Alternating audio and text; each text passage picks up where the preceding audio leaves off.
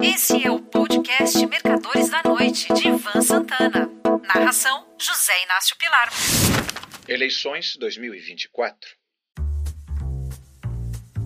Quando menciono no título desta coluna Eleições 2024, é claro que não me refiro às eleições municipais brasileiras. Falo da manutenção, ou renovação, ou retorno do ocupante da Casa Branca. Escolha essa que será feita em 6 de novembro do ano que vem. A campanha já começou. Isso porque esta semana o presidente Joe Biden anunciou que concorrerá a um segundo mandato. Imediatamente, os adeptos mais entusiasmados começam a gritar: Four more years! Four more years! Mais quatro anos. E os comitês de campanha e arrecadação são abertos no lado democrata, o partido do burrinho e da cor azul. Quando um incumbente, termo que não se usa no Brasil, mas significa aquele que já está no cargo, se lança à reeleição, geralmente ganha a maioria das primárias e é escolhido por aclamação. Ela irá acontecer no dia 19 de agosto, em Chicago. Causa um certo espanto um político se candidatar à presidência sabendo que irá tomar posse aos 82 anos de idade, o que indica que ele irá terminar o mandato aos 86. Lembrando que mesmo o mítico primeiro-ministro britânico Winston Churchill renunciou ao cargo e já apresentava pequenos sinais de senilidade quando completou 81. O fato de ser presidente não impede Joe Biden de enfrentar oponentes nas primárias do seu partido. Até agora, dois se apresentaram. Robert Kennedy Jr., que apesar de ser filho de Robert Kennedy, morto em 1968, que tinha tudo para se eleger presidente quando foi assassinado num evento de campanha em Los Angeles, e ser sobrinho de John Kennedy, que dispensa apresentações, Robert Jr. é contra as vacinas e sua principal luta é pela despoluição do rio Hudson, em Nova York. Objetivo muito provinciano para quem quer ser presidente do país mais importante do mundo.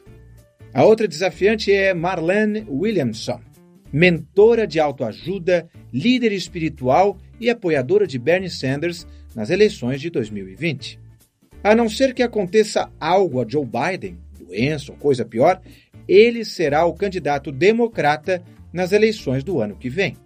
Nas hostes adversárias, a do elefante das gravatas e símbolos vermelhos, os republicanos, para os não muito íntimos, lá vem ele. Com o perdão da má palavra, Donald Trump. Contra Trump pesam, entre dezenas de outras, as seguintes acusações: suborno, através de um advogado, de uma atriz pornô, que atende pelo apelido sugestivo de Stormy Daniels, para não revelar um episódio de sexo entre os dois. Essa é a menor delas, mas é a que está mais adiantada, em julgamento por um grand jury. Outra acusação: estímulo em 6 de janeiro de 2021 para que seus seguidores mais fanáticos fossem até o Capitólio protestar contra o resultado dos votos no colégio eleitoral.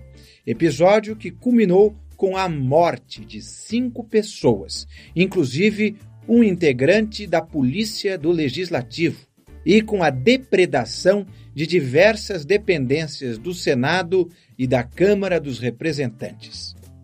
Outra, tentativa, através de telefonema gravado e transmitido para o mundo inteiro, de coagir o secretário de Estado da Geórgia, Brad Heffensberger, de adulterar a contagem eleitoral, trocando votos democratas por republicanos.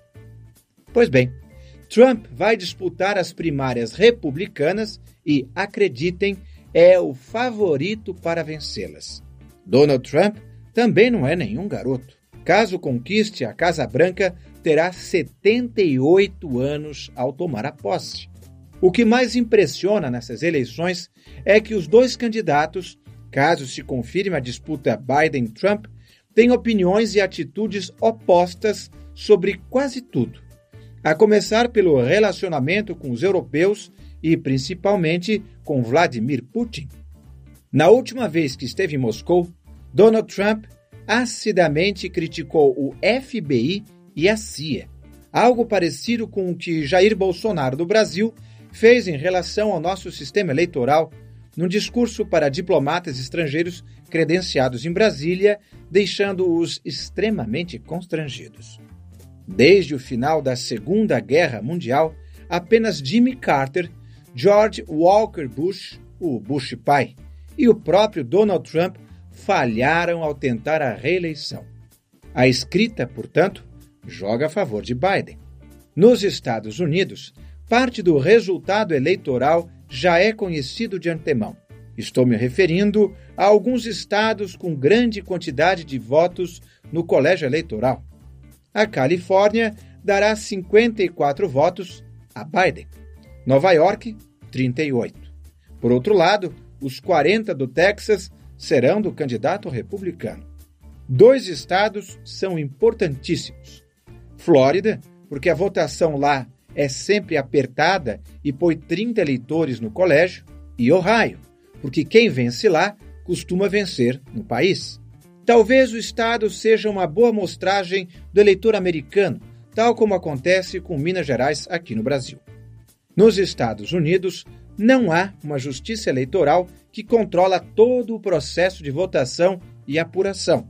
Lá, cada estado define os seus métodos.